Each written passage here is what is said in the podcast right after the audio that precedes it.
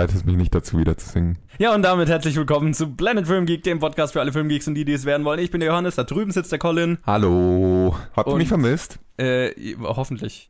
Keine Ahnung. Yo, Colin, wie geht's dir? Gut. Wie war deine Exzellent. Woche? Ja, war nicht so filmreich, ehrlich gesagt. Nicht sonderlich filmreich. Mhm. Ich habe eigentlich nur zwei Filme gesehen, muss man sagen. Und zwar ist es äh, Mord im Orient Express hatten wir ja schon gesehen.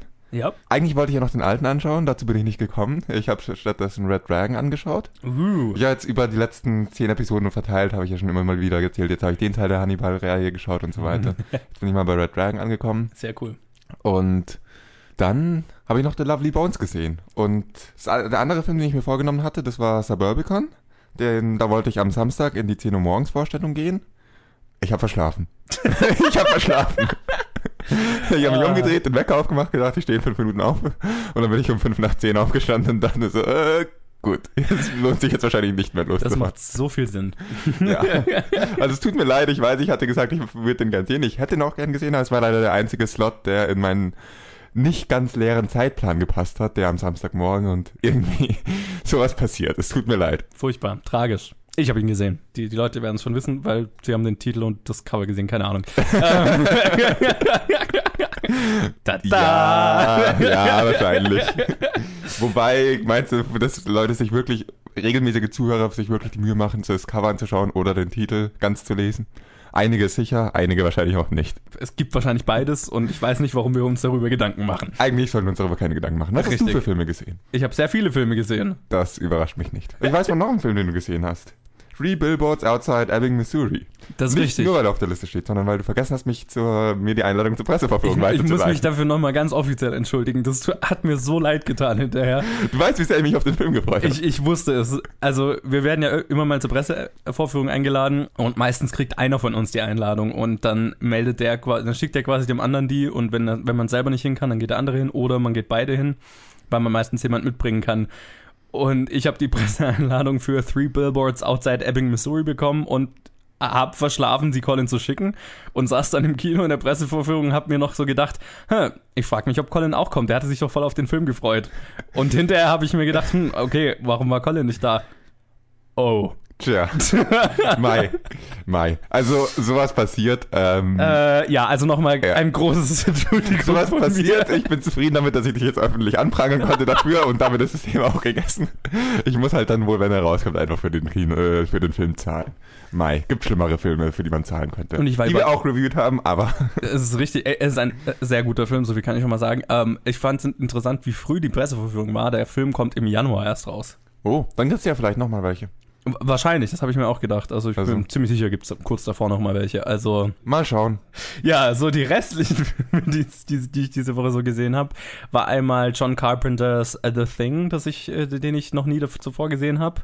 Dann All the Boys Love Mandy Lane, den wir ja tatsächlich auch als Challenge haben ähm, und ihn irgendwann besprechen werden. Aber ich äh, hatte einfach Bock, den schon mal zu schauen und habe ihn dann schon mal geschaut. Streber. Ja, und dann war ich auf so einem irgendwie alten Filmtrip und habe mir äh, Judgment at Nuremberg oder das Urteil von Nürnberg angeschaut, was ein hochinteressanter, drei Stunden langer Film war, ähm, in dem es eben um die Urteile von Nürnberg geht nach dem Zweiten Weltkrieg, wo die ganzen Nazis äh, verurteilt wurden und es geht halt um einen amerikanischen Richter, der dann quasi die deutschen Richter, die unter dem Naziregime Leute verurteilt haben, nach den dort herrschenden Gesetzen, die dann quasi richten muss. Äh, hochinteressanter Film, drei Stunden lang, fühlt sich überhaupt nicht so lang an, obwohl 90% davon Gerichtsverhandlungen sind. Dann habe ich mir Nosferatu, den Original, angeschaut aus den 20ern. Das war sehr cool. Und äh, Fargo habe ich mir zum ersten Mal angeschaut. Und dann habe ich mir noch Four Lions, eine coole Komödie, angeschaut und Wonder Woman nochmal, weil ich es konnte. Da sind einige, einige Filme drauf, die auf meiner Dringend-to-Watch-Liste sind. Ganz speziell Uh. Four Lions. Also ich bin ein bisschen neidisch auf diese Liste. Okay. Ja, und dann kam eigentlich nur äh, kein, kein besonderer Trailer raus. Einer kam raus, ähm, den ich interessant fand, nämlich der zu Steven, Biel Steven Spielbergs nächstem Film The Post. Ähm, darüber hatten wir ja mal in den News geredet. Ähm, der ja wahnsinnig schnell gedreht wurde, der ja Anfang dieses Jahres in Entwicklung ging, gedreht wurde und Ende des Jahres schon rauskommt. War cooler Trailer, schaut cool aus. Ich weiß nicht, ob das jetzt ganz passt, aber ironischerweise habe ich gerade noch in der U-Bahn auf dem Weg hierher ähm, einen The Onion-Artikel über Steven Spielberg gelesen. Okay. In dem er darüber erzählt, wie anstrengend es war, mit E.T. zusammenzuarbeiten. Dass das anstrengendste Schauspieler seiner Karriere war. Und wie froh er war, als es endlich vorbei war. Und er würde viel lieber nochmal mit den Dinos aus Jurassic Park drehen. War ein amüsanter Artikel. Okay, das klingt lustig. Ja, ähm, falls irgendwer von euch regelmäßiger der Onion-Leser ist, ich empfehle euch diesen Artikel. Cool. Ja, äh, so viel zu meiner Expertisenmeinung zu Filmen. Lass uns doch mal schauen, was sonst so, was es sonst so Neuigkeit, Neues aus dem Filmbereich gibt. Ich, ich hatte jetzt so eine, grad eine ich hatte jetzt gerade im Kopf eine Killer-Überleitung gemacht, in- so nach dem Motto, wenn wir schon von Artikeln und Presse sprechen, lass uns über die und so weiter, aber naja, also whatever. ich hab's dir versaut mit einer halt dahergestotterten, improvisierten Überleitung. Ja. Immer wieder gerne. So viel dazu. Und meine Fresse war diese Woche in den News viel los. Letzte Woche war schon viel los, aber diese Woche war noch viel mehr los und äh, ja, hochinteressantes Zeug, deswegen los geht's. Und wir fangen an mit Disney. Das war nämlich die größte News der vergangenen Woche. CNBC hat berichtet, dass Disney sich äh, in Verhandlungen mit den Inhabern von 20th Century Fox befinde, um große Teile des Unternehmens zu kaufen. Konkret ginge es dabei um das Filmstudio 20th Century Fox, die Fernsehproduktion, einige internationale Tochterunternehmen sowie den Sender FX, der Simpsons und Family Guy produziert, und National Geographic. Der größte Grund für die potenzielle Übernahme ist wohl der rapide wachsende Einfluss von Streaming-Portalen wie Netflix, Amazon und Co. auf dem Entertainment-Markt. Damit würde Disney die Rechte an Marken wie Avatar, den X-Men, Fantastic Four, Planet der Affen und so weiter erlangen. Ob es tatsächlich so weit kommt, ist noch unklar. Viele Details sind noch nicht verhandelt und äh, die Verhandlungen sind zurzeit erstmal unterbrochen. In unserer zweiten äh, News geht es um Kevin Spacey natürlich. Ähm, dessen Rolle in seinem neuesten Film All the Money in the World wird komplett ersetzt. Ja, nachdem Netflix aufgrund der schwerwiegenden Vorwürfe gegen Kevin Spacey House of Cards bereits abgesetzt hatte, zieht jetzt auch die Produktion von Spaceys nächstem Film All the Money in the World Konsequenzen. Der Film soll bereits am 22. Dezember in den USA in die Kinos kommen und nun beschloss Regisseur und Produzent des Films Ridley Scott, Spaceys Rolle komplett mit dem Schauspieler Christopher Plummer nachzudrehen und zu ersetzen. Der Release des Films soll dabei jedoch nicht verschoben werden. Das Ganze wird Sony wohl knappe 2,5 Millionen Dollar kosten. Und in unserer dritten äh, News, was normalerweise der Headliner wäre, aber hey, diese Woche ist es irgendwie fast schon uninteressant. Star Wars. Außerdem ist es sehr erwartbar gewesen, diese Ja, News. total. Ja, Star, es ist auf jeden Fall eine neue Star Wars Trilogie in Arbeit. Ja, also, ja, du hast gesagt, das ist ziemlich erwartbar.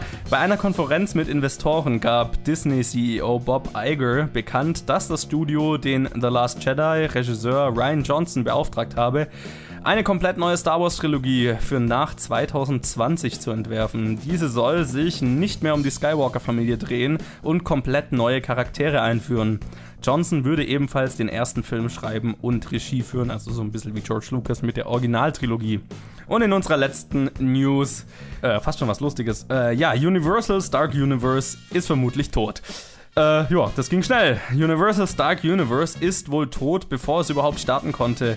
Der Hollywood Reporter berichtet, dass die Showrunner in Anführungszeichen des Projekts Alex Kurtzman und Chris Morgan das Projekt verlassen haben. Nachdem die Mumie international nicht wirklich erfolgreich war, scheint nun nicht mehr sicher, ob Universal das Projekt überhaupt weiterführen wird. Man scheint sich wohl sicher, dass der bisherige Ansatz nicht der beste war. Universal hatte jedoch schon extrem viel in das Dark Universe investiert, also wahrscheinlich wird es irgendeine Form davon schon noch weitergeben, aber zumindest die Produktion an den nächsten Filmen ist lahmgelegt. Puh. Ja, viel los, viel los. Ich bin mir nicht sicher, was vorhersehbarer war, die neue Star Wars Trilogie oder dass das Dark Universe gestorben ist nach dem ersten Film.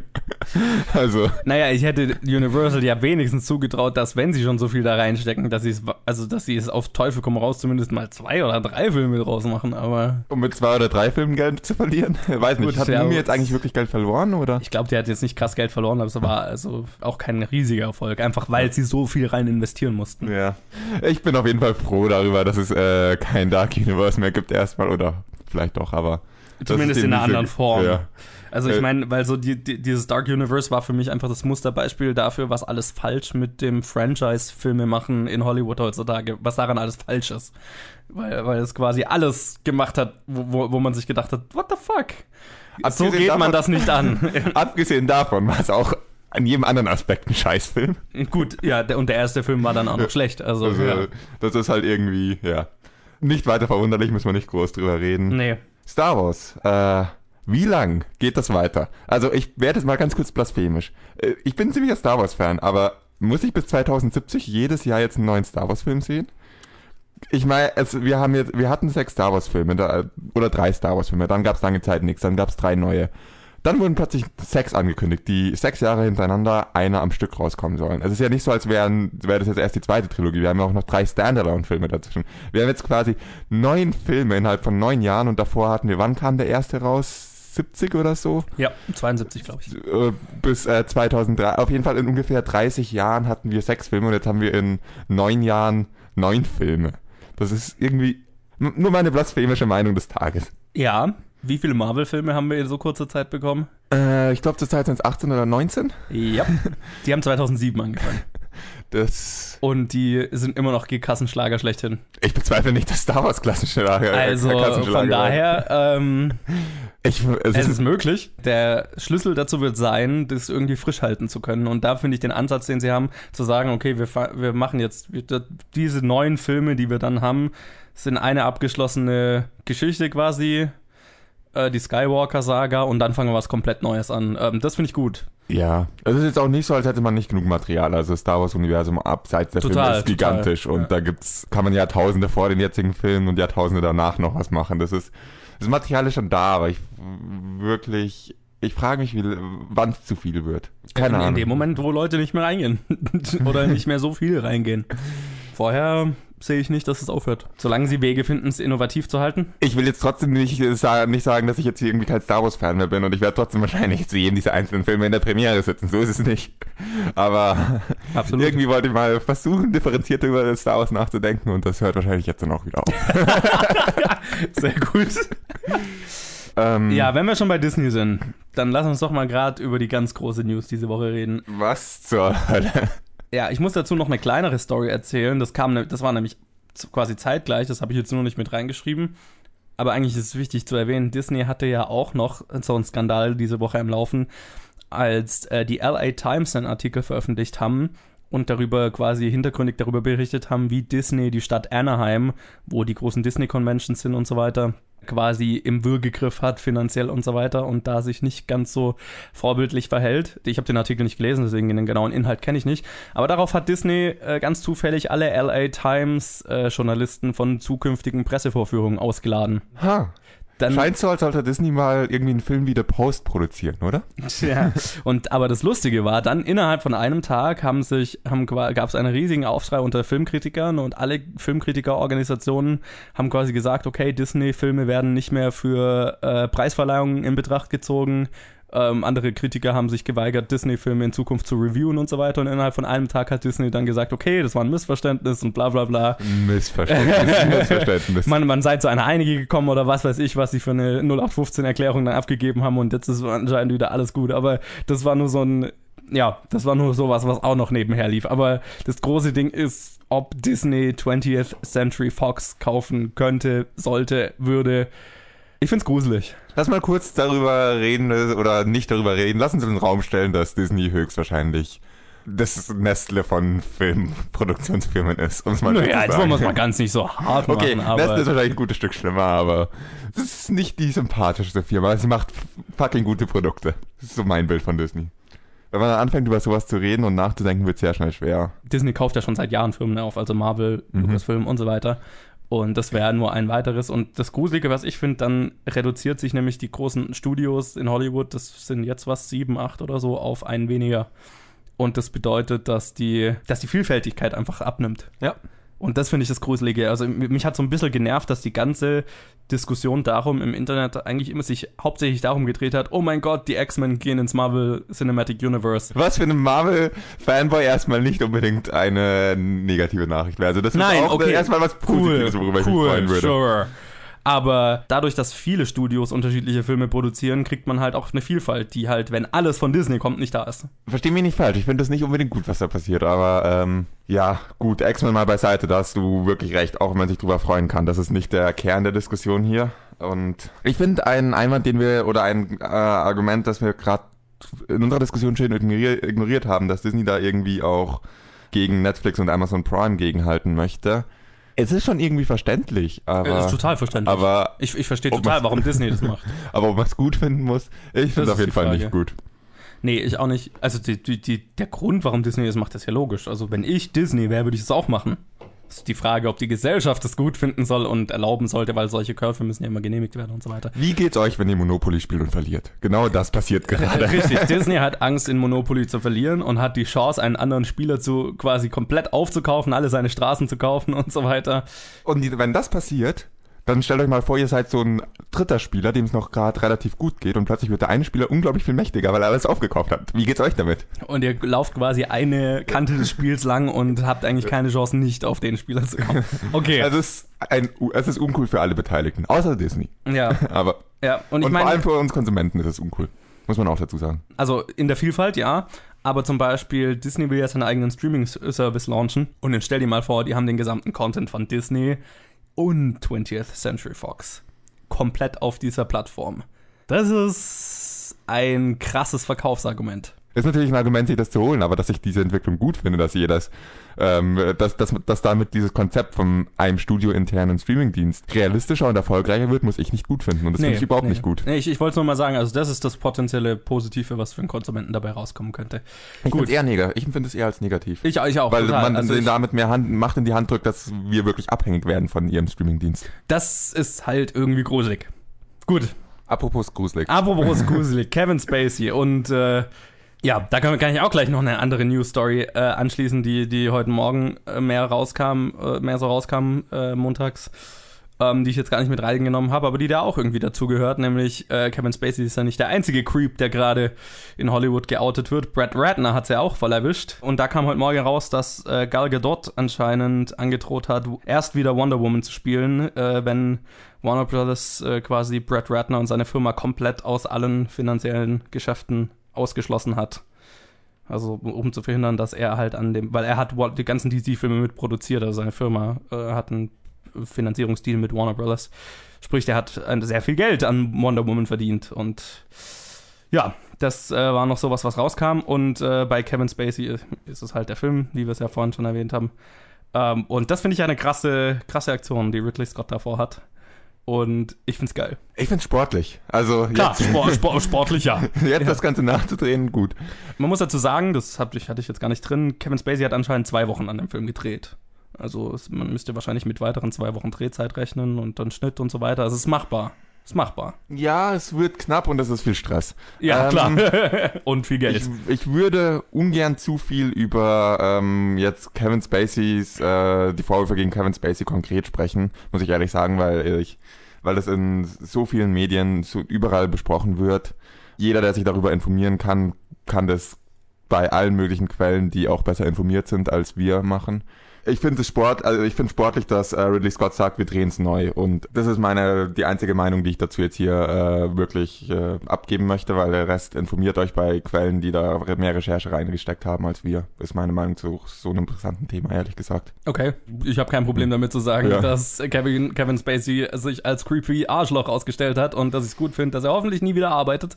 Ich meine, wenn es was jetzt konkret über seinen Film geht, was ist die Alternative? Die Alternative ist, ist, den Film zu canceln oder später zu veröffentlichen oder, weil das hatte Sony ja auch schon angekündigt, dass sie den Film einfach auf jeden Fall jetzt rausnehmen. Und die Alternative ist zu sagen, okay, wir beißen den sauren Apfel, stecken da viel Geld und jede Menge Stress rein und machen bringen ihn doch noch raus und das ist ein riesiges, also es hat was von Glücksspiel, weil ich meine, das kann sich, wenn es gut gemacht wird und der Film kriegt dadurch ja wahnsinnig viel positive Publicity. Und der Film wurde als einer der großen Oscar-Hoffnungen gehandelt. Sollte sich das bewahrheiten und der Film gewinnt vielleicht sogar ein, zwei Oscars, dann zahlt sich dieses, dieser Stress und das Geld, das da reingestellt wird, definitiv aus. Wenn es nicht der Fall ist, dann gut. Finde ich trotzdem noch die richtige Entscheidung, aber dann ist es halt eine Entscheidung, die veto. Es ist eine Lose-Lose-Situation. Also egal, was sie tun, es ist schmerzhaft. Aber ich glaube, das ist die, die klügere Richtung, in die sie gehen. Und die bessere, anstatt es auszusitzen, zu versuchen. Weil dann hast du immer noch Kevin Spacey in dem Film und musst ihn immer noch irgendwann veröffentlichen, musst dir trotzdem noch die gleichen unangenehmen Fragen stellen lassen. Also, Hut ab davor. So, das war jetzt äh, die ganzen unangenehmen Geschichten diese Woche. Und das News-Segment ist jetzt eh schon viel zu lang, deswegen würde ich sagen, machen wir weiter mit dem spaßigen Teil. Dann legen wir los. Also, wir machen weiter mit der Challenge. Ich übernehme jetzt einfach mal kurz. Ja. Ähm, diese Woche in der Challenge The Lovely Bones, auf Deutsch In meinem Himmel. Danke Ute für diese Challenge. Danke. Interessant finde ich, was hier bei Regie steht. Äh, da steht ja normalerweise äh, der Regisseur und daneben in Klammern, was der noch so gemacht hat. Hier steht Regie Peter Jackson, Klammer auf, da, Klammer zu. Komm schon, jeder weiß, wer Peter Jackson ist. Nö, was hat er so gemacht? Sag du's mir. Transformers? so ähnlich. Auch was Aragon. Großes, was eine Stadt Aragon. zerstört. Peter Jackson, ich meine Herr der Ringe. Ne? Äh, dann spielen mit Mark Wahlberg, Rachel Weisz, Susan Sarandon und Stanley Tucci unter anderem und Charles Ronan, die ich jetzt gar nicht reingeschrieben habe.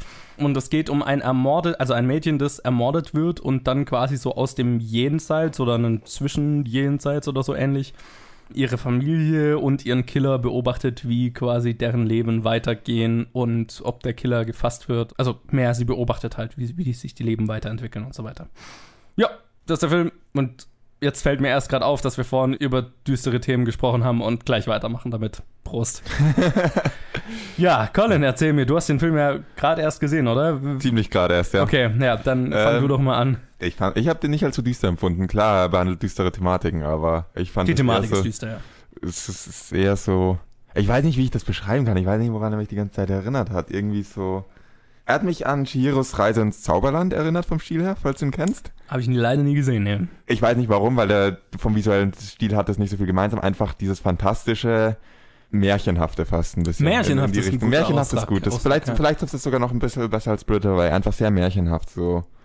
Und dadurch fand ich, wurde ziemlich viel der düsteren Thematik jedenfalls auf der Ebene rausgenommen. Die war jetzt nicht in irgendeiner komischen, düsteren Zwischenwelt gefangen, äh, gefangen sondern da war es Also eigentlich ging, sehr es schön. ging nicht um den Mord an sich, sondern es ging mehr um das Hinterher und also ihre Story oder ihre Reise quasi zu, naja, dass sie halt, ich weiß gar nicht, Akzeptanz oder, oder naja, so, so Closure sagt man auf Englisch. Was heißt denn, was würde man so ja, dass er halt mit dem Ganzen abschließen kann. Genau, abschließen können und, und Und während sie im, ähm, in ihrem Zwischenjenseits versucht, das Ganze ab, die ganze Geschichte abzuschließen, geht es auch um ihre Familie, sieht man auch immer wieder, die halt auch eben auf jeder auf seine eigene Art versucht, damit abzuschließen. ja, Was eine interessante Geschichte ist, basiert ja auf einem Buch, oder? Das weiß ich nicht. Ich bin mir nicht sicher, wenn es falsch wundern. ist, lüncht mich bitte nicht. Ich glaube, es basiert auf einem Buch. Ich habe es jetzt nicht gecheckt. Ich bin einfach mal so risikofreudig und behaupte es öffentlich, ohne, öffentlich, ohne genaues darüber zu wissen. Es geht hier ja nicht um so düstere Themen. Richtig. Und äh, ich glaube, dass es als Buch sehr viel besser funktioniert, die Geschichte. Okay. Ich hatte das Problem in dem Film, dass, dass er einfach sehr langatmig war, dass Mhm. viel, ist sehr vor sich hingeplätschert. Es war schön anzuschauen, er war visuell sehr schön. Man, die Charakter waren alle irgendwie nachvollziehbar, aber es ist einfach so von der Dramaturgie her ein bisschen geplätschert. Dann kam mal ein bisschen, bisschen Stromschnellen rein, aber das war 20 Minuten lang und dann gab es wieder irgendwie hin, dahin geplätschere. Es hat sich so angefühlt, als hätte man vergessen, diesen Film zu kürzen. Und zwar schon, wenn man das Drehbuch anschaut, äh, vergessen, diesen Film zu kürzen. Da ist viel Potenzial drin in diesem Film, aber er ist halt einfach lang, viel zu lang für die Story, finde ich. Und man schaut Bilder an, die teilweise ganz schön sind, vor allem von ihrem Jenseits. Schaut man lange Zeit wirklich nur Bilder an, die schön sind. Am Anfang gibt's ein paar interessante Szenen da und am Ende. Und zwischendrin läuft sie durch Landschaften. Und wer bei Herr der Ringe wird, Peter Jackson hatte anscheinend was dafür, dass Leute viel zu lange durch Landschaften laufen. In Herr der Ringe war harmlos dagegen. In Herr der Ringe war das, sind sie auch durch Landschaft gelaufen, zwar sehr viel, aber in diesem Film war es noch ein bisschen langatmiger, wie sie rumgelaufen ist. Ich glaube, man hätte einfach wirklich ein bisschen weniger, äh, weniger vom ganzen Film gebraucht. Ich habe gerade überlegt, auf was ich einschränken kann, aber diesen ganzen Film hätte man ein bisschen kürzen sollen, dann wäre das schon interessant gew gewesen. Er war auch so interessant, aber dann wäre deutlich spannender gewesen. Und so zieht er sich halt und man muss sich zwingen, dran zu bleiben. Sonst. Also es ist wert, am Ende dran zu bleiben. Es ist eine schöne Geschichte. Aber man muss dafür kämpfen, am Ende noch dabei zu sein, um dann den schönen Abschluss der Geschichte zu sehen. Es fühlt sich viel länger an, als der Film ist. Wie ging's dir damit? Ähm, ich, ich fand den Film sehr interessant, weil ich glaube, kommt selten vor, aber sowas habe ich noch nie gesehen, so in der Art und so weiter. Und das fand ich hochinteressant. Der Film hat mich auf sehr vielen Ebenen sehr positiv überrascht. Und zwar mit, vor allem mit den Schauspielern. Ähm, also ich mag Rose Ronan super gerne und ich fand auch in dem Film war sie super. Wer mich am meisten überrascht hat, war Stanley Tucci, der den Mörder spielt. Der in diesem Film furchtbar aussieht wie Nicolas Cage. Ist das nicht aufgefallen? Daran habe ich gar nicht gedacht, nee. In der ersten Szene der Aufgabe dachte ich, nee, da spielt nicht Nicolas Cage mit, oder?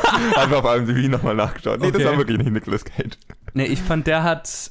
Gott, war der gut. Der war richtig, Ja. richtig gut. Auch der Rest vom Cast war super. Ich fand so ein bisschen merkwürdig war Mark Wahlberg, wobei der nicht schlecht war, aber bei Mark Wahlberg habe ich immer das Problem, er ist immer Mark Wahlberg und ich habe, ich muss immer eine große Schwelle überwinden, um ihn in einer ernsten Rolle ernst zu nehmen. Sagen Vor allem mit so. der Frisur. Vor allem mit der Frisur, die tut ihm keinen Gefallen. Aber okay, er war nicht schlecht in dem Film. Äh, nicht der stärkste Teil vom Film, aber er war nicht schlecht. Das äh, wäre auch zu fies gesagt. Ähm, du hast gesagt, der Film hat sich für dich gezogen. Dem kann ich auf eine gewisse Art und Weise zustimmen, aber mich hat es jetzt nie in so einer Form gestört, dass es mich gelangweilt hätte. Ich fand den Film eher meditativ, wenn man das so sagen kann. Was komisch ist, weil das wäre jetzt nichts, was mir taugt, aber in dem Film hat es mir irgendwie getaugt. Ich weiß nicht. Es war jetzt nie, dass ich mich gelangweilt hätte. Ich fand den Film tatsächlich sehr bewegend. Hat mich schon überraschend mitgenommen, so von der, von der Story und also von dem ganzen.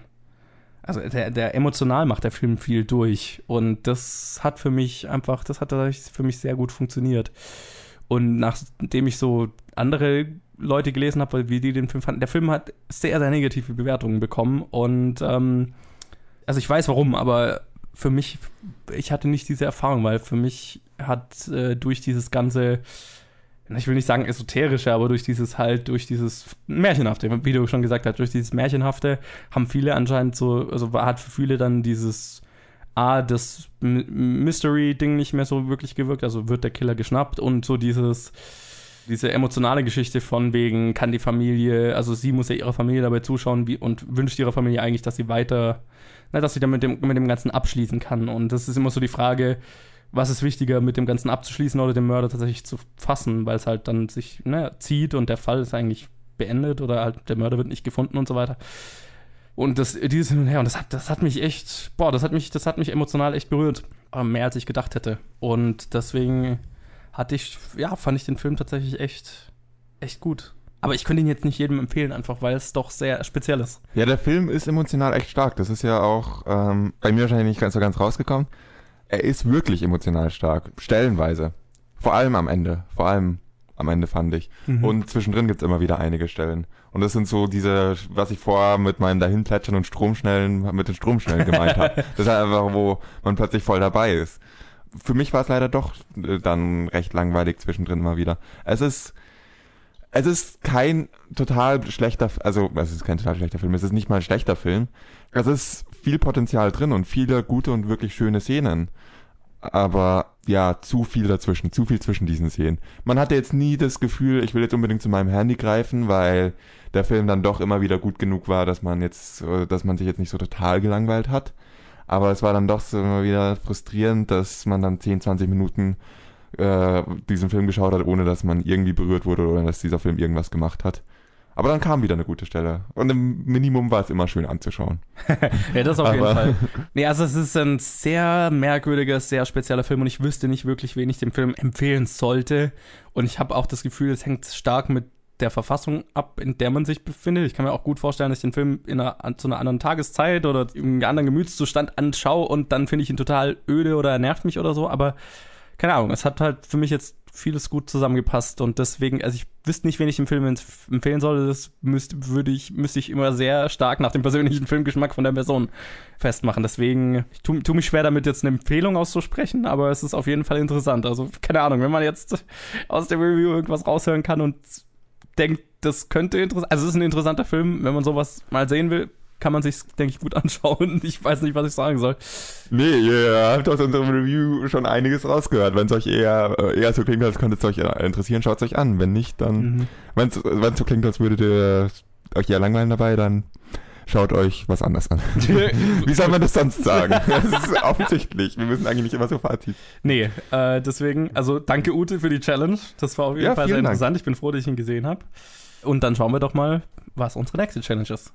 Ja, und unsere nächste Challenge kommt von Steffi, von der wir jetzt Ah, so langsam aber sicher geht die äh, Steffi-Liste dem Ende zu. Wir haben Was? danach Die hat noch uns doch fünf. irgendwie zehn Filme gegeben. Ja, wir haben danach noch fünf. Also haben wir schon fünf von dir gemacht? Okay, vielleicht waren es auch nur acht oder so. oder drei oder Das so. waren viel Drei, zu viele. vier, keine Ahnung. Eine sehr lange Liste. Vielen Dank dafür. Ja, voll gut. Ich, ich liebe es. Und ähm, Ja, jetzt machen wir leider was, was dich dabei unterstützt in deinem Vorlernen, Streberhaften, was du vorher angekündigt hast. tja, ich habe es vorher gesagt, ich habe den Film schon geschaut. All the Boys Love Mandy Lane. Streber. Ja, es, es war jetzt nicht geplant, dass wir den genau diese Woche machen, aber cool. Ähm, ergibt sich gut. Äh, ja, du, du wirst ihn anschauen.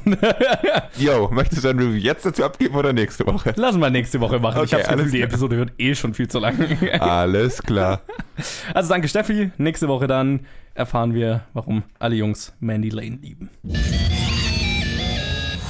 Autsch. Ja, und wir machen jetzt weiter mit dem Kino der Woche, unserem Hauptsegment, ja, in dem wir über die Filme quatschen, die letzte Woche rausgekommen sind. Und das waren drei. Also drei Filme, die wir gesehen haben. Zwei davon du. Also es waren viel mehr, die rausgekommen sind, aber Ja. wir schauen immer nur die Hauptfilme an. ja, ja. Weil auch wir haben noch ein Leben. Echt? Ähm, so ab und zu mal. Und das waren einmal Mord im Orient Express, Bad Moms 2 und Suburbicon, den ich noch gesehen habe. Ich würde sagen, damit fange ich gleich an, oder? Ich lass dich mal, äh, ja, mach du mal deine zwei Reviews und ich schreibe währenddessen die beiden Reviews und ob ich bin dran, oder? Sohn, ich muss dir etwas sagen. Diese Männer haben deine Mutter umgebracht.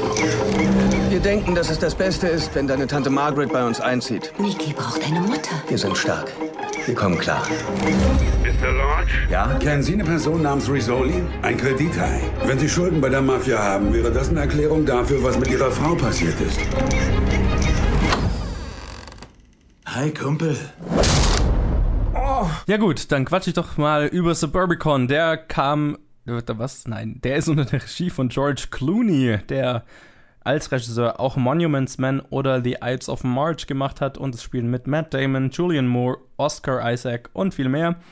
Ja, und ich fand es schwierig, dafür eine Synopsis zu finden oder eine Zusammenfassung. Ich habe es mal so zusammengefasst. Äh, das Leben einer perfekten, in Anführungszeichen, Vorortfamilie wird erschüttert, als ein Einbruch das Leben der Mutter der Familie kostet. Äh, ja, das, äh, ich habe ja schon gesagt, letzte Woche, glaube ich, der Trailer schaut ziemlich, hat ziemlich geil ausgesehen. Ähm, es war zumindest mal in einer früheren Version geschrieben von den Coen-Brüdern, dann nochmal von Clooney und seinem Writing-Partner umgeschrieben. Und äh, rausgekommen ist was, was so eine Satire auf dieses Vorstadtleben in Amerika sein soll, so ein bisschen.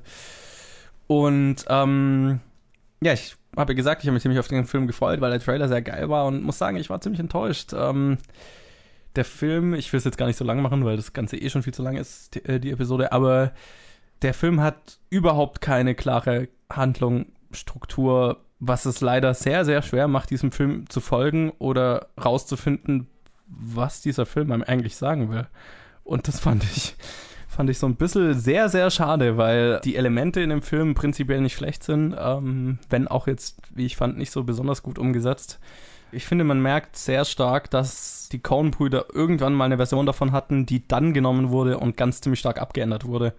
Weil zum Beispiel es gibt eine, eine Handlung, also es gibt im Prinzip zwei Handlungsstränge, wobei eine Handlung eigentlich überhaupt kein Ergebnis hat und nirgendwo hinläuft. Und das ist nämlich so eine, so eine Side-Story, wo es um die Familie, äh, um die Nachbarfamilie geht, die eine afroamerikanische Familie ist, die frisch in diese Neighborhood gezogen ist und dann sich halt wahnsinnig viel Rassismus ausgesetzt sieht und dann jede, also dass dann quasi 24-7 Leute vor ihrem Haus stehen und laut Musik spielen und so weiter, um sie rauszuekeln und sowas, was dann Stück für Stück über den gesamten Film hin zu, ja, richtigen Ausschreitungen und brennenden Autos und so weiter führt. Und ja, da, da wird immer mal wieder hingeschnitten. Es hat nichts mit der Story zu tun, die wir eigentlich erzählen in dem Film. Also Matt Damons Frau wird ermordet und äh, er ja, kommt bei einem Einbruch ums Leben. Von, er wird von den Einbrechern ermordet und ja, wir versuchen quasi rauszufinden, wer das war. Oder naja, es ist schwierig, das zu erklären auf jeden Fall. Damit hat die Geschichte von den Nachbarn überhaupt nichts zu tun und hat über den gesamten Film auch nichts damit zu tun. Und ja, am Ende ist es halt, ist halt da. Und ja, nachdem ich dann erfahren habe, dass das eine, Gesch eine Story war, die halt hinterher noch eingefügt wurde, nachträglich in das Skript von den Kornbrüdern, hat es, finde ich, sehr viel, Sinn, äh, sehr viel Sinn ergeben und war leider nicht wirklich gut. Und tatsächlich wäre das die interessantere Geschichte gewesen. Deswegen, was, was mich noch mehr enttäuscht hat, weil der Rest der Geschichte, also die andere Geschichte, ergibt halt wirklich keinen Sinn. Ähm, ja, ich, ich hatte über den Hälfte, über, die, über, über drei Viertel des Films überhaupt keine Ahnung, wo, wo das Ganze hingeht, was, was, was das Ganze soll, warum, also es plätschert halt so, also es will, es will ein Thriller sein, à la Fargo oder, keine Ahnung, so, sowas in die Richtung. Es will, also die Frau wird ermordet und dann geht es darum, äh, die, also die Zwillingsschwester von der Frau, also die, die, die, die Tante von dem Jungen zieht dann quasi mit ein und die hat dann was mit Matt Damon und die Leute, die die Frau umgebracht haben, die sind irgendwie mit Matt Damon im Geschäft, also oder zumindest wollen sie Geld von ihm. Also es hat so, man hat so, ich finde im Trailer kam es so ein bisschen rüber, als wäre hätte Matt Damon sich quasi mit der Mafia eingelassen und hätte nicht bezahlt und deswegen bringt es seine Frau um. Das ist nicht wirklich der Fall. Da gibt es einen Twist, den möchte ich nicht verraten. Auch wenn er überhaupt keinen Sinn macht. Das fängt schon damit an, dass du keine Ahnung hast, wer, überhaupt, wer überhaupt der Hauptcharakter ist. Also eigentlich sollte man meinen, es ist Matt Damon, aber Matt Damons Charakter hat halt da passiert halt nichts. Und wir erfahren immer nur so Stück für Stück Dinge über ihn, aber er macht nichts. Ich weiß nicht, was er will, ich weiß nicht, wo er hin will. Also eigentlich, der, wenn man es mal genau nimmt, wäre eigentlich der Hauptcharakter der Sohn des Films, aber mit dem verbringe ich nicht so viel Zeit. Äh, der, Sohn, dem, der Sohn der Familie, aber mit dem verbringe ich nicht so viel Zeit. Deswegen macht das auch nicht wirklich Sinn. Und ja, als es dann halt zu dem Twist und zu dem Ende kommt, dass es kommt, hat es halt irgendwie so, ja, sitzt, saß ich dann halt so im Kino und habe mir so gedacht, okay, das war ein Film. Und, und das war schade, weil halt die Elemente eigentlich cool sein könnten. Aber bis heute weiß ich nicht, was der Film mir eigentlich sagen will. Beziehungsweise ich weiß, glaube ich, worauf er raus will, aber er kann es halt nicht wirklich artikulieren, so habe ich das Gefühl. Ja, alles in allem sehr schade. Sehr, ähm, die, die Schauspieler sind cool drin, also Matt Damon ist cool in seiner Rolle, Julian Moore ist cool in ihrer Rolle, die sind alle fantastisch, aber die Story macht halt keinen Sinn. Das ist, ein ist, halt Argument. ist halt verwirrend as fuck. Und dann, wenn du halt über, den Hälfte der, über die Hälfte der Zeit keine Ahnung hast, was eigentlich gerade passiert, dann ist halt doof. Ich glaube, das letzte Mal, dass mir so ging, war bei, war es bei Inherent Wars. Den habe ich nicht gesehen, deswegen kann ich das jetzt nicht Also ich habe hab lange Zeit für meine Bad Movie Synopsis gebraucht, das heißt, ich habe nur das Ende des Reviews mitgekriegt, aber der, Film, der Plot war so verwirrend, dass dir die Lust am Film vergangen ist, oder wie? Dass ich einfach nicht wusste, ja. was, was Sache ist. Ja, ich glaube, ich weiß, was du meinst. Vielleicht ist gut, dass ich verschlafen habe.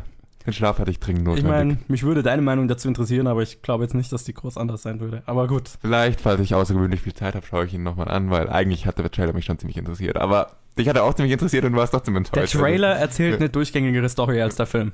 Weißt du, bei welchem Film das noch so war? Und weißt du, bei welchem Film noch extra, der Trailer extrem geil war? Inherent Voice. Ah ja, okay.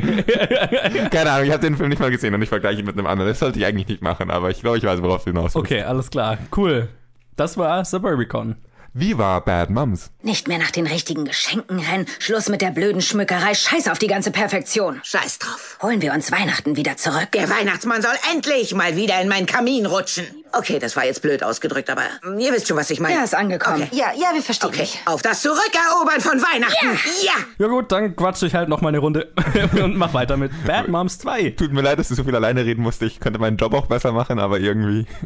Unter der Regie von John Lucas und Scott Moore, die auch den ersten Bad Moms gemacht haben und 21 and Over. Und es spielen mit Mila Kunis, Kristen Bell und Catherine Hahn, die auch im ersten schon, die in Anführungszeichen Bad Moms waren. Und dann, äh, ja, spielen noch mit Christine Baranski, Susan Sarandon und Cheryl Hines, die deren Mütter spielen. Ja, und der Plot geht, dreht sich genau darum, als ihre eigenen Mütter kurz vor Weihnachten unerwartet bei ihnen auftauchen, wird Weihnachten für die drei, in Anführungszeichen, Bad Moms alles andere als gewöhnlich. Ich habe ja in meinem Review vom letzten Film gesehen, ich habe glaube Episode 14 oder so habe ich jetzt gesehen, war das. Also ist schon eine ganze Weile her. Aber damals habe ich ja gesagt, dass ich war sehr positiv überrascht von dem ersten Bad Moms. Ähm, bin nicht oft, das ist passiert nicht oft, dass diese Art von Comedy mir gefällt und der erste war ein relativ durchschnittlicher Plot und Film und so weiter, aber halt ähm, so die Message dahinter und die Idee und die Charaktere einfach waren alle sehr, sehr cool und das hat mir alles sehr gut gefallen und die Charaktere sind auch das, was in dem zweiten Film sehr gut funktioniert. Es ist im Prinzip, um es jetzt mal einfach zu sagen, es ist im Prinzip fast der gleiche Film. Oder beziehungsweise es ist der Film, den man erwartet, wenn man hört, okay, es geht um Weihnachten und deren Mütter tauchen auf und dann sind die, die Mütter sind halt irgendeine extreme Version von den Frauen selber und sind alle genervt über ihre Mütter auf unterschiedliche Art und Weise und müssen alle mit ihren Müttern irgendwie klarkommen. Und am Ende geht es darum, dass sie alle zusammen Weihnachten feiern oder nicht zusammen Weihnachten feiern oder Weihnachten steht auf der Kippe, bla bla bla. Ähm, und da ist die Story ungefähr genauso durchschnittlich wie die auch vom ersten Film. Die Comedy ist auch nicht wirklich groß anders als im ersten Film, aber ich muss sagen, der zweite hat für mich jetzt nicht ganz so gut funktioniert wie der erste Film. Hat immer noch einige coole Momente, die mich an den ersten Film erinnert haben. Die Comedy funktioniert manchmal gut, manchmal gar nicht. Relativ 50-50 hätte ich das jetzt wahrscheinlich gesagt. Aber er hat halt nicht das, was den ersten für mich speziell gemacht hat. Und das ist dieser Charme von der Message und so weiter. Und der Charme von, von, naja, von dieser fast schon rührenden Geschichte, die so die, die, die der erste hatte. Ähm, wo es so drum ging, ähm, was es bedeutet, eine gute Mutter zu sein, in Anführungszeichen. Und dass das eben nicht das ist, was viele sich darunter vorstellen, nämlich dieses Helikoptereltern, bla bla bla, alles perfekt machen und so weiter. Das ist nicht, was eine gute Mutter ausmacht, sondern keine Ahnung. Und ähm, das hat der Film halt nicht, ja, logischerweise, weil das hat, ja, das hat ja der erste Film alles behandelt. Und im zweiten Film ist es dann mehr so eine Standard-Comedy mit, ja, die Mütter tauchen auf und die sind alle eine extremere und teilweise sehr lustige Version von, von den Frauen selber. Also Susan Sarandon ist fantastisch als die Mutter von Catherine Hahn, das fand ich sehr cool. Die sind auch ein cooles Gespann. Und die drei, äh, die, die sechs Schauspielerinnen zusammen sind halt auch eine, sind ein cooles Gespann und das funktioniert auch oft viel. Aber der Film hat sich für mich mehr so angefühlt wie so eine, naja, wir haben eine witzige Szene und dann haben wir eine Szene, die witzig ist, weil ganz viel Zeitlupe drin vorkommt und Leute sich mit Bällen gegenseitig abwerfen und das ist lustig, weil es Zeitlupe ist und solche Sachen. Also es war so ein, ja, hat keine so, also es hat allein dadurch schon keine so, einen, so einen roten Faden, dadurch, dass jede der Frauen quasi mit ihrer Mutter eine eigene Geschichte hat. Also sind im Prinzip drei Geschichten, die treffen sich mal mal und dann wieder nicht und am Ende kommt es irgendwie so ein bisschen zusammen. Und ja, es ist in Ordnung, es ist nichts, nichts Besonderes, es hat nicht den Charme, den der erste hatte. Ähm, die Comedy funktioniert oft, aber weniger oft als im ersten. Also nichts, was man gesehen haben muss. Ist, aber ja, es wäre jetzt auch kein verschwend keine verschwendeten 10 Euro, wenn man da reingeht. Aber ich würde es eher davon abhängig machen, ob der erste einem gefallen hat. Dann weiß man, denke ich, auf was man sich einlassen muss. Eine weniger gute Version vom ersten. Und ja, der Rest spart sich das Geld wahrscheinlich besser für eine bessere Komödie. Weißt du, was ich interessant finde? Hm? Wir haben in dieser Woche zwei Filme besprochen, in denen Susan Sarandon eine Mutter spielt. Und zwar die Mutter von der Mutter. Mit der Challenge mit The Lovely Bones. Dude, ja, du hast ja recht. Das stimmt, das Ja. ist mir bei The Lovely Bones erst noch aufgefallen, wo ich Okay. mir gedacht habe, ja, genau. Und der Charakter, den sie in The Lovely Bones spielt, ist gar nicht so weit anders als den, den sie in, in Das Bad war Moms meine nächste spielt. Frage, weil sie, Also- weil sie ist auch nicht so, Schon anders, aber sind beide Alkoholikerinnen und so weiter und beide Ja. so ein bisschen, äh, ja. weil sie ist auch eine ziemlich bad Grandma in Dings. Stimmt, da habe ich gar nicht dran gedacht. Ich fand die auch in Lovely Bones so geil. Ja, und, und wenn, ja, da hat sie mir gefallen und in Bad Moms ist ein, ähnlicher Charakter, nicht der gleiche Charakter, aber funktioniert genauso gut. Ja, ich hatte halt einfach nicht auf dem Schirm bei Bad Mouse, weil ich den nicht gesehen habe und dachte halt, er angefangen hat mit ich Sarandon, jetzt- warte, da war doch was. Habe ich jetzt gerade völlig vergessen, ja, genau. Und ähm, das andere, wir hatten letzte oder vorletzte Episode, bin mir nicht sicher, drüber geredet, dass äh, Weihnachtsfilme jetzt alle vor Weihnachten kommen, weil Weihnachten jetzt Star Wars Zeit ist und es wie mit den Weihnachtsmännern ist, die an Ostern schon im Regal stehen. War das bei Bad Moms oder war das bei, das war bei irgendeinem anderen kleinen Release, oder? Bei Bad Moms ist es uns, ist uns Ja, gar nicht Hexe, aufgefallen. Hexe Lilly rettet Weihnachten. Genau, bei Bad, raus. bei Bad Moms ist uns gar nicht aufgefallen, dass es auch ein Weihnachtsfilm ist, weil es Bad Moms 2 heißt, oder? Naja, auf Englisch heißt der Ja, Bad Moms ja, genau. Christmas und ich hatte ihn ja auch schon gesehen. Also ich wusste ja, dass es um Weihnachten Ja, geht. Mir ist nicht aufgefallen. Hiermit ein offizieller Aufruf, Weihnachtsfilme wieder auf Weihnachten zu beschränken. auf geht's. Ich habe nicht Lust auf noch mehr Weihnachtsfilme. Ja, agreed. Gut. Apropos Winterfilme. Also auch nicht Winterfilme, aber Filme, die teilweise im Schnee stattfinden. Oh. Holprige Überleitung. Yes. Sehr geehrte Herrschaften, gestatten Sie mir. Äh, allem Anschein nach hat sich unser Pech nun noch vergrößert. Es ist. Ein Passagier ist in diesem Zug gestorben. Er wurde ermordet. Grundgütiger. Ein Mord hier. Leider ja, Madame. Gott erbarme sich seiner. Da wir eingeschneit sind, übernehme ich den Fall und suche für meinen Freund Monsieur Bouc den Verbrecher.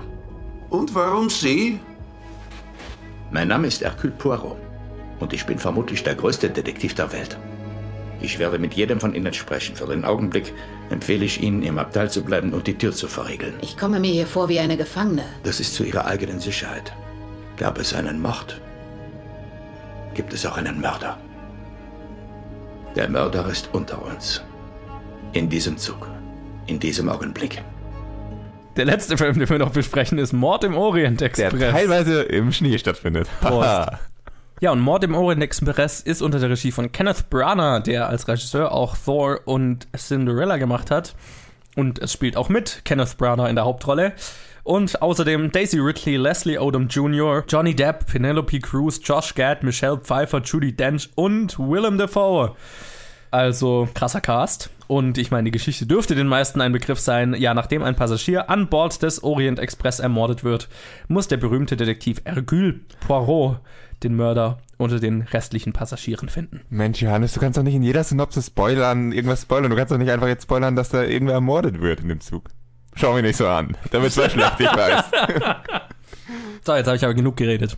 Erzähl du mir was. Hast du jetzt eigentlich den originalen Mord im Orient Express mal gesehen oder nicht? Nee, immer noch nicht. Ich bin auch froh, dass ich es nicht vor dem Remake gesehen habe. Bin ich jetzt auch im Nachhinein froh und ein bisschen ärgerlich finde ich, dass ich jetzt nicht vor dem Review gesehen habe, weil das hatte ich mir eigentlich vorgenommen. Der Vergleich wäre cool gewesen, Ja. aber ich bin froh, dass ich ihm den Twist noch nicht wusste, also oder den Mörder noch nicht wusste. Ja, zum Twist. Lass uns da nachher nochmal drüber reden, über seine Vorhersehbarkeit. Aber gut.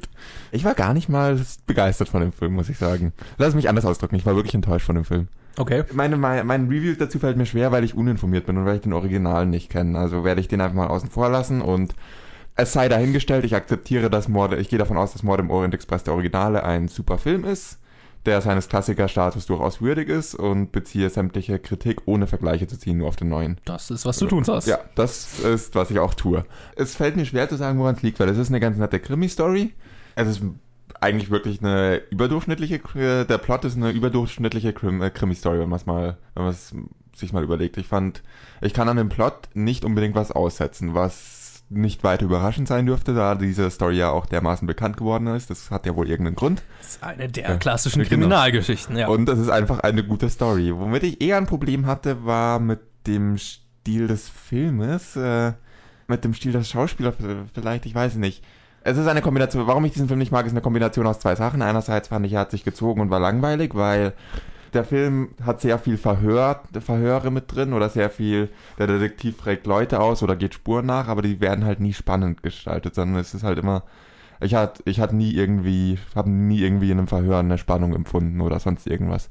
Irgendwann geht der Film auch dazu über, die ganzen Verhöre in der Montage zu schnippeln und ineinander zu äh, schneiden, das, womit bei den meisten Szenen sämtliche Spannung verloren geht und nur gezeigt wird, dass irgendwie ein Charakter Fortschritt macht. Was für Verhöre, glaube ich, in einem Krimi sehr schädlich ist, wenn man das macht.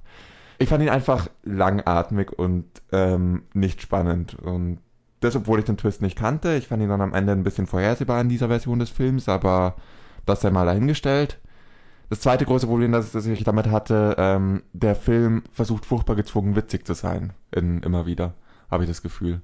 Jetzt nicht, dass er wirklich eine Komödie sein möchte, sondern dass er immer wieder ähm, vor allem dem Hauptcharakter, dem De- Detektiv, seine ähm, so witzige One-Liners gibt. Ich muss zugeben, das, ein Großteil des Kinos hat oft gelacht. Ich habe es als sehr gezwungen empfunden. Und das, die zwei Sachen in Kombination haben dazu geführt, dass ich nicht wirklich Spaß mit diesem Film hatte. Und so gut die Story eigentlich ist, ich einfach nicht, diesen Film nicht sehr gerne gesehen habe. Ich fand ihn wirklich nicht sehr gut. Wie ging's dir damit? Agree to disagree. Mal wieder. Na, ich stimme dir in manchen Punkten zu. Für mich hat es aber anscheinend einfach besser funktioniert, so im Großen und Ganzen, weil ich fand den Film nicht überragend, aber ich fand ihn durchaus unterhaltsam mit zwei Stunden. Ähm, das liegt vor allem an zwei Dingen. Einmal an der unfassbar geilen visuellen Umsetzung, wie ich fand. Das ist eine ist ein wunderschöner Film anzuschauen. Das ist wahnsinnig schön gestaltet, das ist wahnsinnig schön gedreht. Die ganze Inszenierung fand ich wahnsinnig cool. Einfach, es war ein Augenschmaus und was, was einfach auf einer, auf einer großen Leinwand einfach würdig ist. Und äh, Kenneth Branagh tatsächlich selber. Nun, jetzt muss ich dazu sagen, ich habe den Film in der Pressevorführung gesehen und die war auf Deutsch. Und damit, damit habe ich ein großes Problem und das, ich stimme dir zu, dass die Comedy für mich nicht immer funktioniert hat und ich habe das Gefühl, das hängt komplett mit der deutschen Synchro zusammen, weil ich tatsächlich aus den englischen Reviews und so weiter immer gehört habe, wie lustig die Comedy ist. Und äh, Agatha Christie's Geschichten sind ja dafür bekannt, dass sie eigentlich immer mit so einem Augenzwinkern geschrieben sind und eigentlich auch immer lustig sind. Sind keine, sind keine Psychothriller oder so weiter, sondern es ist immer, ist immer unterhaltsam. Es ist nie so ganz sich selber ernst genommen. Und ich glaube, das wollte der Film eben auch viel machen und ich hatte ein großes Problem mit Kenneth Branaghs Synchro, weil ich meine, Kenneth, Bra also der, der Typ hat halt einen französischen Akzent und dann hörst du halt den deutschen Sprecher, der versucht, den französischen Akzent zu machen und Ugh, hat es mich, hatte mich das genervt stellenweise und deswegen, ich würde den Film, das habe ich jetzt nicht geschafft, ich würde ihn sehr, sehr gerne nochmal auf Englisch schauen, weil ich glaube, der funktioniert einfach viel besser. Und das, klar, du hast ja recht, ähm, er kriegt die ganzen One-Liner und ähm, ja, wenn man die halt mit der A übersetzt und rum durch einen Fleischwolf gedreht und dann auch, mit dieser komischen Stimme sehen muss, ja, das hat für mich auch nicht wirklich funktioniert. Ich fand den Film schon spannend und stimme dir gleichzeitig zu, dass er sich stellenweise gezogen hat, aber das hat sich, hat für mich vor allem einen Grund gehabt. ich bin diese Art von Film nicht mehr gewohnt oder diese Art von Film wird heutzutage eigentlich nicht mehr gemacht. Dieses klassische Who Done It. Ähm, das ist ein Genre, das einfach in den 60er und 70ern so ausgenudelt wurde, dass es eigentlich heutzutage nicht mehr gemacht wird. Und das hat mich, hat mich so überrascht, dass es wirklich ein klassisches Who Done It war. Also du hast einen Mord, du hast einen Detektiv, du hast eine Reihe von Verdächtigen und dann werden die interviewt und am Ende setzen sie sich alle, setzen sie sich alle zusammen und der Detektiv erzählt quasi zu jedem einzelnen Passagier seine Geschichte und am Ende sagt er, wer der Mörder ist. Und das, das ist so diese ganz klassische Who Done It Struktur, die ja auch Agatha Christie mit erfunden hat und die halt in den ja auch die Hitchcock-Filme teilweise haben, äh, Hitchcock-Filme gar nicht so, aber halt andere, ja jede Agatha Christie-Verfilmung oder, also gab es einfach sehr, sehr viele davon und heutzutage wird es gar nicht mehr gemacht, einfach weil das Genre so ausgenudelt war und das hat mich irgendwie positiv überrascht, das war cool, diese verlorene Art von Film nochmal zu sehen und zwar auf so einem Level, das fand ich was ganz Besonderes, weil es gehört schon irgendwie Eier dazu, von einem Studio zu sagen, okay, wir stecken da wirklich mal, ich weiß nicht, was der Film gekostet hat, 80 Millionen oder so rein, in was, was den meisten Zuschauern wahrscheinlich viel zu langsam und zu langweilig ist, weil es einfach nur Leute in einem Raum sind, die quatschen. Und das fand ich cool. Sie haben es versucht, so hier und da mit einer Actionsequenz so ein bisschen aufzupeppen, aber das war nicht viel. Und das fand ich auch gut, weil die Actionsequenzen, da habe ich schon mir immer gedacht, okay, ich weiß, ihr wollt jetzt gerade so ein bisschen dem, der, dem heutigen Publikum so ein bisschen gerecht werden und das ein bisschen, ein bisschen Action reinbringen. Aber hätte ich jetzt gar nicht gebraucht. Drei Punkte. Ähm, teilweise muss ich zustimmen, teilweise muss ich dir widersprechen. Visuell muss ich dir voll zustimmen. War ziemlich cool. Ist mir schon am Anfang aufgefallen, ähm, als alle eingestiegen sind und der, die Kamera ging außen am Zug entlang und innen hat man die ganzen, So- äh, durch die Fenster alle wichtigen Sachen gesehen und So ein geiler Shot. ja, das war ziemlich cool. Da konnte man sogar drüber hinwegsehen, dass der Ton in dieser Szene unauthentisch dann war, aber das ist ja klar, sowas. Wenn du außen bist, hörst du nichts. Oh mein Gott. Ich hab gesagt, da konnte man drüber hinwegschauen. Was willst du von mir? Okay, dass Ich du ja darüber nicht mal hinwegschauen musst. Okay, von mir aus. Nein, und natürlich mal drüber hinwegschauen. Es ist zweifelsohne einfach ein verdammt cooler Shot. Visuell ist dieser Film ziemlich cool. Das Einzige, was mich visuell ein bisschen gestört hat, ist, ähm, die Landschaften, durch die er der Zug gefahren ist, sahen alle sehr, sehr künstlich aus. Und ich bin mir jetzt gar nicht, ich weiß nicht, ob das, ähm, ob das äh, echte Landschaften sind, die so bearbeitet wurden, dass sie künstlich aussehen, oder ob das CGI-Landschaften sind, die, also wirklich CGI-Landschaften sind, aber irgendwie dachte, das hatte ich so im Kino und dachte, oh, also diese Landschaften habt ihr jetzt ein bisschen over the top, äh, die sind ein bisschen over the top künstlich. Das war aber tendenziell, abgesehen vom CGI, muss ich dazu, äh, oder überarbeitete Landschaften, ich weiß wirklich nicht, ähm, das ist der Punkt, wo ich dir, das Visuelle ist der Punkt, wo ich dir zustimme, das war großartig. Zweiter Punkt, ah ja genau, Kenneth Branagh. Das war, womit ich mein Hauptproblem hatte. Ähm, natürlich ist an vielen der Synchronsprecher schuld, das will ich gar nicht bezweifeln. Ich habe die Pressever die Presseverführung, in der ich war, war ja eine andere, war auch auf Deutsch. Aber natürlich kann ich es nicht äh, endgültig beurteilen, aber ich hatte nicht das Gefühl, dass es nur an der Synchro lag, dass mir diese Rolle und dieser Humor, die One-Liners daraus nicht gefallen haben, sondern es war, es war einfach ähm, das Gesamtpaket. Das kann sein, dass es im Englischen besser funktioniert. Sehr wahrscheinlich funktioniert es im Englischen besser, aber ich glaube, im Englischen wird es mir trotzdem noch nicht gefallen. Der dritte Punkt, äh, Who Done It. Ich finde, dass, das dass dieser Stil zu Recht ausgenudelt ist und dass dieser Stil zu Recht nicht mehr wirklich gemacht wird.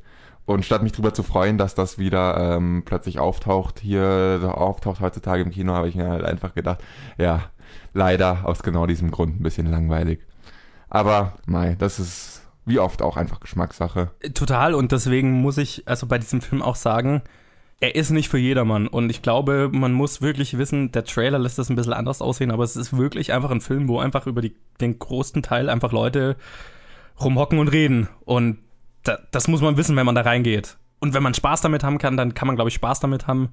Und jemand, der jetzt einen Thriller erwartet, einen krassen Thriller oder so weiter, das ist definitiv nicht der Film, weil es einfach ein, ein wunderschönes auf Englisch sagt man Costume Drama. Ich weiß gar nicht, ob es ein deutsches Wort dafür gibt, aber es, ich, ich stehe auf dieses Genre und das war einfach cool. Ja, also ich kann abschließend kann ich sagen, also es ist, ähm, ich war angenehm angetan von diesem Genre, wenn auch gleich es sich einfach für mich teilweise ein bisschen gezogen hat. Einfach auch, weil ich das nicht erwartet habe. Aber ich war froh, das irgendwie zu sehen. Ich stimme dir zu, das braucht jetzt, also wir brauchen jetzt kein neues Whodunit Renaissance oder so weiter. Das, ich glaube auch nicht, dass da einfach viele Filme kommen, aber ich bin ein, ich bin ein großer Fan von dem Spiel Cluedo. Schon seit ich klein war und ich mag dieses Detektiv läuft rum und findet Hinweise und quatscht mit Leuten und dann interpretiert man das und am Ende kommt irgendwas dabei raus. Und Das hat für mich funktioniert. Ist kein Must-See, aber wenn man so auf diese, auf diese Art von Film steht, ist es, glaube ich, eine sehr erfrischende und einfach wunderschöne Art davon. Ja, Cluedo ist ein guter Vergleich. Cluedo ist ein echt guter Vergleich, muss man mal sagen. Ähm, wie du gesagt hast, let's agree to disagree. Du warst angenehm angetan, ich war unangenehm unangetan. du warst froh, diesen Film gesehen zu haben. Und ich habe mir gedacht, gut, das hat jetzt nicht unbedingt gebraucht, aber es war jetzt auch nicht das Schrecklichste, was ich je gesehen habe. Nicht nur, weil wir Luke haben, der uns regelmäßig schreck schreckliche Filme gibt. Aber der Film war nicht der schlimmste, er war schon durchaus okay. Und ähm, wenn man wirklich unbedingt ins Kino gehen muss und keinen anderen Film sehen möchte, dann kann man auch Mord in Orient Express anschauen, aber was sonst. Begeistert war ich nicht. Habt ihr ja schon rausgehört. Aber nachdem, nachdem wir jetzt endlich mal wieder so richtig, äh, in letzter Zeit waren wir uns zu oft zu einig, jetzt waren wir mal wieder schön gegensätzlich. Was halt, äh, könnt ihr uns doch mal so streitschlichtermäßig schreiben? Was haltet ihr von dem Film, von dem Film, wenn ihr ihn gesehen habt? Absolut, das würde Wem mich auch interessieren. Wer, wer kommt mit diesem Houdanet-Genre heute Ja. noch klar? Wir sollten hier eine Strichliste anfertigen. Wir sollten hier Strichlisten anfertigen bei, äh, bei Filmen, wo wir uns uneinig sind. Und dann solltet ihr uns immer sagen, mit wem ihr übereinstimmt mehr. Oder wenn ihr eine ganz andere Meinung habt, bitte auch die ganz andere Meinung. Dann können wir Strichlisten machen. Und wer mehr Striche hat am Ende, der zieht mehr Zuhörer und der andere wird gefeiert. Ja. Okay, lass mal den letzten Teil davon weglassen. Sure, aber, Prinzip, aber mich würde es auch interessieren, so ist nicht. Weißt du, was mich noch interessieren würde? Wer hat denn bei unserer Box-Office-Vorhersage gewonnen? Ich kann heute Überleitung mit dem Holzhammer. Ich glaube, ich weiß, warum dich so interessiert. Du hast gewonnen Was? Ich? Oh mein Gott. Wie unerwartet. und zwar fast mit 5 von 5. Ja, ich Und nur weil du ein bisschen konträr zu mir sein wolltest. Nein, weil ich mir nicht entscheiden konnte, was ich. Ich hatte zwei Optionen letztes Ja. Mal, ob ich. Ähm, ich wo- wollte selber sagen wie du oder halt an der einen Stelle oder an der anderen umdrehen. Und weil ich mich nicht entscheiden konnte, habe ich beide umgedreht. Genau. Und im Nachhinein muss ich sagen, was zur Hölle hat mich geritten, dieses, das, was ich falsch gemacht habe, umzudrehen. Was zur Du Hölle? hättest es so einfach 5 von 5 haben können. Ja. Weil ich habe zu viel nachgedacht. Ja, die Top 5 schaut auf jeden Fall wie folgt aus. Auf Platz 1, wen überrascht es nach wie vor? Fuck You Goethe 3 in seiner dritten Woche mit 5,4 Millionen, nach 9,5 Millionen in der Vorwoche. Das ist jetzt endlich mal ein normaler Abfall, nachdem er letzte Woche ja echt wenig gef- abgefallen ist. Aber ein knapp 50-prozentiger Abfall, auch äh, immer noch sehr stark. Ähm, auf Platz 2 dann in seiner zweiten Woche Thor Ragnarok mit 2,85 Millionen, hatte letzte Woche 4, äh, 4,6. hatte, genau, danke, hatte letzte Woche 4,6 Millionen, also auch fällt knapp, na, ein bisschen weniger als die Hälfte. Hält sich also auch ziemlich gut. Auf Platz 3 haben wir dann den ersten Newcomer der Woche, Mord im Orient Express mit 2,2 Millionen. Äh, ja, di direkt gefolgt mit dem zweiten Newcomer Bad Moms 2 auf Platz 4 mit 1,7 Millionen. Die hatte ich ja beide umgedreht, sind jetzt auch nicht so weit voneinander entfernt. Naja, also Aber- eine halbe Million. Halbe Million ist schon nicht Und- schlecht und ich hätte vielleicht recherchieren sollen, was der erste Bad Moms gemacht hat. Der hatte, glaube ich, zwei. Oh, ja, wobei, also es, es, war, es war echt knapp. Also, Knapp äh, ist was anderes, nicht eine halbe Million. Sorry, ich muss hier nur ein bisschen dir rein. Ja. Ich habe gewonnen, lass mich nicht freuen. Ne, du, du darfst dich ja ruhig freuen. Du hast ja auch gewonnen. Ist ja richtig. Äh, beide Filme denke ich nicht, nicht schlecht. Beide in dem Gebiet, in dem ich sie eingeschätzt hätte. Ich, das ist, glaube ich, gar nicht so kacke. Auf Platz 5 haben wir dann in seiner dritten Woche noch Jigsaw mit 535.000. Da hat er letzte Woche 845.000, also auch relativ normaler Abfall. Tja, und du hattest nur irgendwie Bock, da Schneemann hinzuhocken. Ich weiß nicht, was mich da geritten hat. Ja, stimmt, Schneemann ist halt echt stabil gewesen die letzte Zeit und äh, es hätte schon sein können, theoretisch, aber es hätte so 10% theoretisch sein können. Ich weiß echt Ja. nicht, warum ich da Schneemann hingesetzt habe. echt bescheuert. Ich weiß es nicht. Manchmal bin ich komisch. Me so meist meistens bin ich komisch. Manchmal bist du nicht komisch, sagen wir es mal so. Ja, und dann ist noch erwähnenswert, auf Platz 13 kommt Suburbicon dann irgendwann erst mit 190.000. Das ist nicht besonders stark. Der lief auch jetzt nicht in so vielen Kinos wie der Rest, aber das ist auch, glaube ich, für die Anzahl, in der er lief, jetzt nicht so gut. Davon kann man nicht mal Matt Damon bezahlen. Aber ja, Suburbicon auch da, wie auch als Film selber, enttäuschend. Apropos enttäuschend, was kommt denn nächste Woche raus? Okay, starte die Kontroverse jetzt schon. ja, ja, natürlich. du kennst mich. Ja, nächste Woche ist eine große Woche. Und das fühlt sich merkwürdig an, dass das jetzt schon der Fall ist, weil wir haben so lange über diesen Film gequatscht, immer wieder und über die Probleme, die der Film hatte. Und jetzt kommt er tatsächlich raus und ich finde es merkwürdig, dass ich ihn jetzt sehen kann. Justice League kommt, also nicht nächste Woche, heute raus. Heute! Jetzt habe ich sogar falsch gemacht. Unter der Regie von Zack Snyder, der Batman wie Superman und 300 gemacht hat, und Joss Whedon, der die Avengers gemacht hat, zum Beispiel. Obwohl der, glaube ich, offiziell nicht gecredited ist als Regisseur, aber der hat auf jeden Fall die Hälfte des Films gemacht ungefähr, nachdem Zack Snyder wegen einem Verlust in der Familie gehen musste oder gegangen ist. Und ja, jetzt hatten wir ja schon bei Mord im Orient Express einen ziemlich fucking großen, beeindruckenden Cast, aber äh, ich zitiere oder ich lese vor. Es spielen mit Ben Affleck, Gal Gadot, Jason Momoa, Ezra Miller, Ray Fisher, Henry Cavill, Jeremy Irons, J.K. Simmons, Diane Lane, Amber Heard, Amy Adams, Robin Wright, Connie Nielsen und Billy Crudup und das sind nur die bekanntesten Namen. Von diesem Cast allein könntest du ja ein kleineres Land für ein Jahr ernähren. Von dem, was die alle gekostet haben, möchte ich mal vorsichtig behaupten. Lass uns über Justice League reden. Ja, Du schaust mich so erwartet Rede. Meine Erwartungen waren noch nie niedriger an DC-Film. Muss ich ehrlich sagen. okay. Also Fair. ich bin jetzt so oft mit doch, habe ich mich von Trailern hochreißen lassen von, ah, der letzte Film war zwar nicht so gut, aber vielleicht und sowas. Äh, ich glaube, das letzte Mal, dass meine Erwartungen so niedrig waren an DC-Filmen oder an, fast zu niedrig waren, war bei Batman wie Superman. Interessanterweise der einzige Film, bei, aus, bei dem ich nicht enttäuscht aus dem Kino kam. Was nicht daran liegt, dass das natürlich so viel besser war, sondern einfach meine Erwartungen niedriger waren. Und jetzt sind meine Erwartungen sogar noch niedriger als bei Batman wie Superman. Suicide Squad haben sie wieder in die Höhe geschraubt, der ganze Hype um Wonder Woman hat sie in die Höhe geschraubt, aber jetzt bei Justice League, Gott.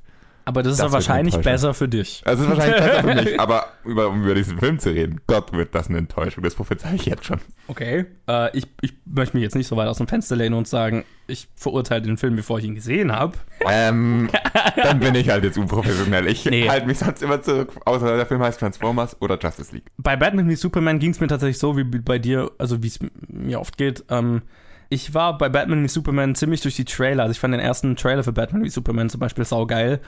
Und deswegen war ich bei Batman wie Superman ziemlich hyped und bin ziemlich enttäuscht aus dem Kino gegangen dann. Und bei Suicide Squad, da haben wir ja ausführlich drüber geredet, war es noch stärker der Fall. Wonder Woman fand ich ja fucking großartig und bei Justice League muss ich sagen, keiner der Trailer hat mich besonders vom Hocker gerissen. Deswegen sind meine Erwartungen auch nicht besonders hoch. Das kommt auch noch dazu. Die Trailer waren echt lame. Also ich fand die Trailer echt nicht gut. Ja.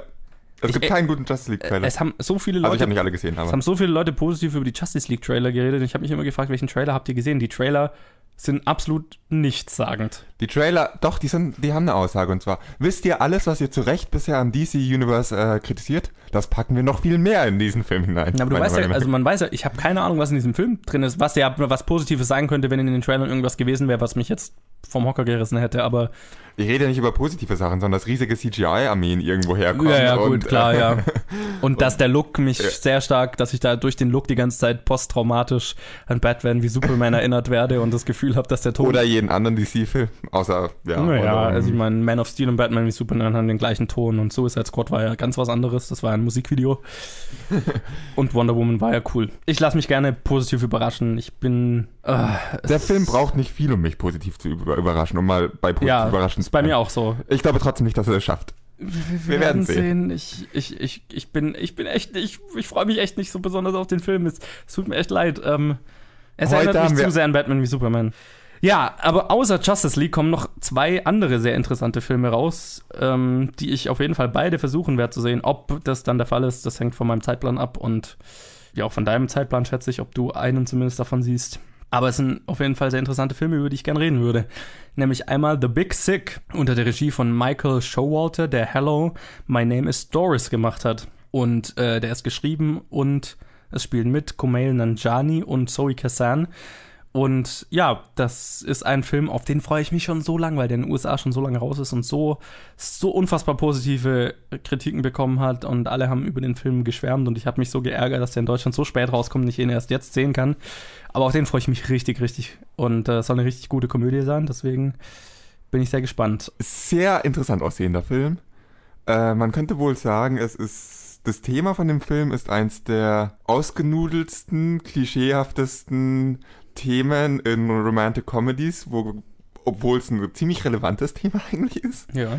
Ähm, arrangierte Ehe. Und, und halt so zwei Partner Ja. aus komplett unterschiedlichen Kulturen und ja, so weiter. Das, vor allem im Aspekt mit arrangierter Ehe ist es dann, Ja. glaube ich, sehr, eigentlich ein wirklich interessantes Thema. Das sehr ruiniert wurde von sehr vielen ausgenudelten schlechten Romantic Comedies. Das stimmt. Äh, Und, was, was, äh, was ich in dem Fall spannend finde, ist, dass es eine wahre Geschichte ist und auf dem Leben von Kumail Nanjiani basiert. und Oh, das quasi ich ja gar nicht. ist also so quasi so autobiografisch. Also es geht, ist wirklich so, also es basiert auf der Geschichte, die er und seine Frau, wie die sich kennengelernt haben und so weiter. Okay, das macht's noch krasser, weil ich wollte eigentlich gerade sagen, dass dieser Trailer verdammt lustig aussieht und verdammt gut. Total. Also das, ist, das sieht nach dem ersten guten Film aus, aber okay, wahrscheinlich gibt es schon mal einen guten Film, aber einen der wenigen guten Filmen aus, die über dieses Thema, das gute Filme verdient, aber nur schlechte Filme abkriegt, wirklich vielleicht einen guten Film dazu macht. Total. Und äh, ich werde auf jeden Fall versuchen, diesen Film anzuschauen. Äh, ich hoffe, dass es nicht nur ein guter Trailer ist und am Ende äh, dieser Film doch, geht der Film dann doch eher in die Richtung klischeehafter Film über arrangierte Ehe, aber ich glaube nicht. Ja, und dann kommt noch ein Film raus, auf den ich mich freue, den du wahrscheinlich nicht anschauen wirst. No fucking way. und das ist der ne neueste Blumhouse-Release, Happy Death Day, unter der Regie von Christopher Landon, der Scout's Guide to the Zombie Apocalypse gemacht hat, mit Jessica Roth, Israel Bussard und Ruby Modine. Und das ist die einfachste Prämisse aller Zeiten, nämlich Groundhog Day mit, wo, wo quasi jemand stirbt die ganze Zeit. Also es geht um ein Mädel, das wird, das wird umgebracht und wacht dann am selben Morgen nochmal auf und erlebt denselben Tag wieder, an dem sie dann am Ende umgebracht wird. Und das Ziel ist halt quasi, sie muss verhindern, dass sie umgebracht wird. Dasselbe Prinzip wie äh, Groundhog Day oder Edge of Tomorrow. Edge of Tomorrow, danke. Und es schaut nicht so aus, als würde der Film irgendwas, also irgendwas Neues damit machen, außer dass es eben ein Horrorfilm ist und mehr brauche ich nicht. Es schaut wahnsinnig unterhaltsam aus. Und alles, was ich gehört habe, scheint so, als wäre der Film wahnsinnig unterhaltsam. Deswegen, ich bin sehr gespannt drauf. Ja, und dann kommen noch zwei kleinere Filme raus, zwei deutsche Filme, äh, die äh, so vom Aussehen alles beinhalten, was ich an deutschen Filmen hasse. Nämlich einmal Fickefuchs von Jan-Henrik Stahlberg und Flitzer von Peter Luisi. Schauen beide furchtbar aus und ich frage mich, was mit der deutschen Filmwirtschaft los ist. Sorry. Es war so, als ich gesehen habe, was in der Woche rauskommt, war ich schon wieder so frustriert von dem Scheiß, der in Deutschland produziert wird. Deswegen, naja. Ja, Ich kenne die Filme nicht, ich weiß es nicht, aber ich werde ich weiß auch anschauen. nicht, ich erwarte nichts Gutes, aber Happy Death Day sieht auch furchtbar aus, nur zur Verteidigung von deutschen Filmen. Auch andere Filme. furchtbar.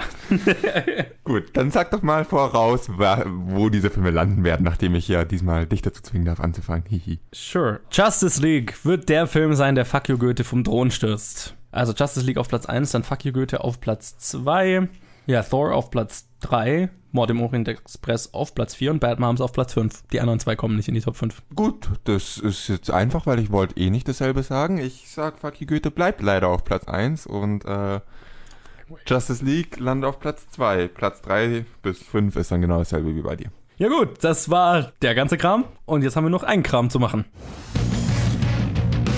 Zum Glück hast du zwei Reviews am Stück vorgemacht und ich hatte genug Zeit, eine Bad Movie Synopsis vorzubereiten. Fantastisch. Ja, wir machen die Bad Movie Synopsis. Das ist das Spiel am Ende der Episode, wo einer dem anderen einen Film so schlecht wie möglich zusammenfasst und der hat dann drei Minuten Zeit, ihn zu erraten. Und diesmal bin ich dran mit dem Raten. Also nicht mit dem Stellen und ja, Colin, äh, du bist und so weiter. Okay, es ist mal wieder eine längere Synopsis. Wir hatten ja die Tendenz in letzter Zeit, dass sie immer kürzer und kürzer wurden. Habe ich so das Gefühl jedenfalls. Es Okay. Mal wieder länger. Also, um einen Wunsch seiner Tochter zu erfüllen, fährt ihr Vater mit ihr und einem altersschwachen Begleiter quer durchs Land. Es klingt jetzt, als wäre es Happy Miss, äh, Happy, nee, Little Miss Sunshine. Aber ich glaube, es ist Logan. Du bist langweilig. das war echt gut. Das war echt gut. Regelmäßige Hörer wissen, dass ich gerne einen Film nehme und ihn wie einen anderen beschreibe. Genau das war der Fall. Ich habe Logan versucht, wie Little Miss Sunshine zu beschreiben und du kommst sofort drauf. Was ist los mit dir? Was ist mit, was ist mit Johannes passiert und äh, wer bist du was hast du mit Johannes gemacht? Z zwei Dinge. Zwei Dinge, die ich dazu sagen muss. Also, ich habe Little Miss Sunshine nie gesehen. Der einzige Grund, warum ich daran jetzt gerade denken musste, ist, dass Logan in allen Reviews immer als blutiges Little Miss Sunshine bezeichnet wurde. Okay, das war mir nicht bewusst. Scheiße.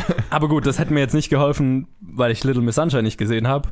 Aber ich meine, Logan ist wahrscheinlich einer meiner Top drei Lieblingsfilme des Jahres. Also ich habe ihn drei, vier Mal gesehen. Also er ist, er ist ziemlich weit vorne in meinem Hirn gerade. Deswegen, Ich nehme aber gerne Filme, die du sehr gerne magst und ähm, nicht immer hilft's dir. das stimmt, das stimmt. Nee, Also, das war einfach gerade Spontan Ma ma manchmal, ich bin einfach manchmal intelligent, Colin. Ja, ich bin wirklich, Manchmal, Äh, Ich will's, ich will's dir nicht schlecht reden, das war wirklich gut. Das war, Ja, ich bin das, stolz auf äh, dich.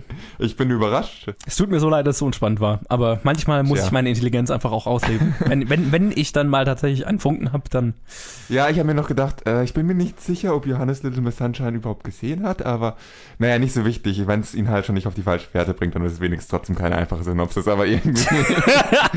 dann erkennst du Little Miss Sunshine und weißt sofort, was es ist. Äh, ich muss mal wieder an meinen Synopsen, Synopsen, Synopsises arbeiten. Was ist Ja. der Plural von Synopsis? Synopsen.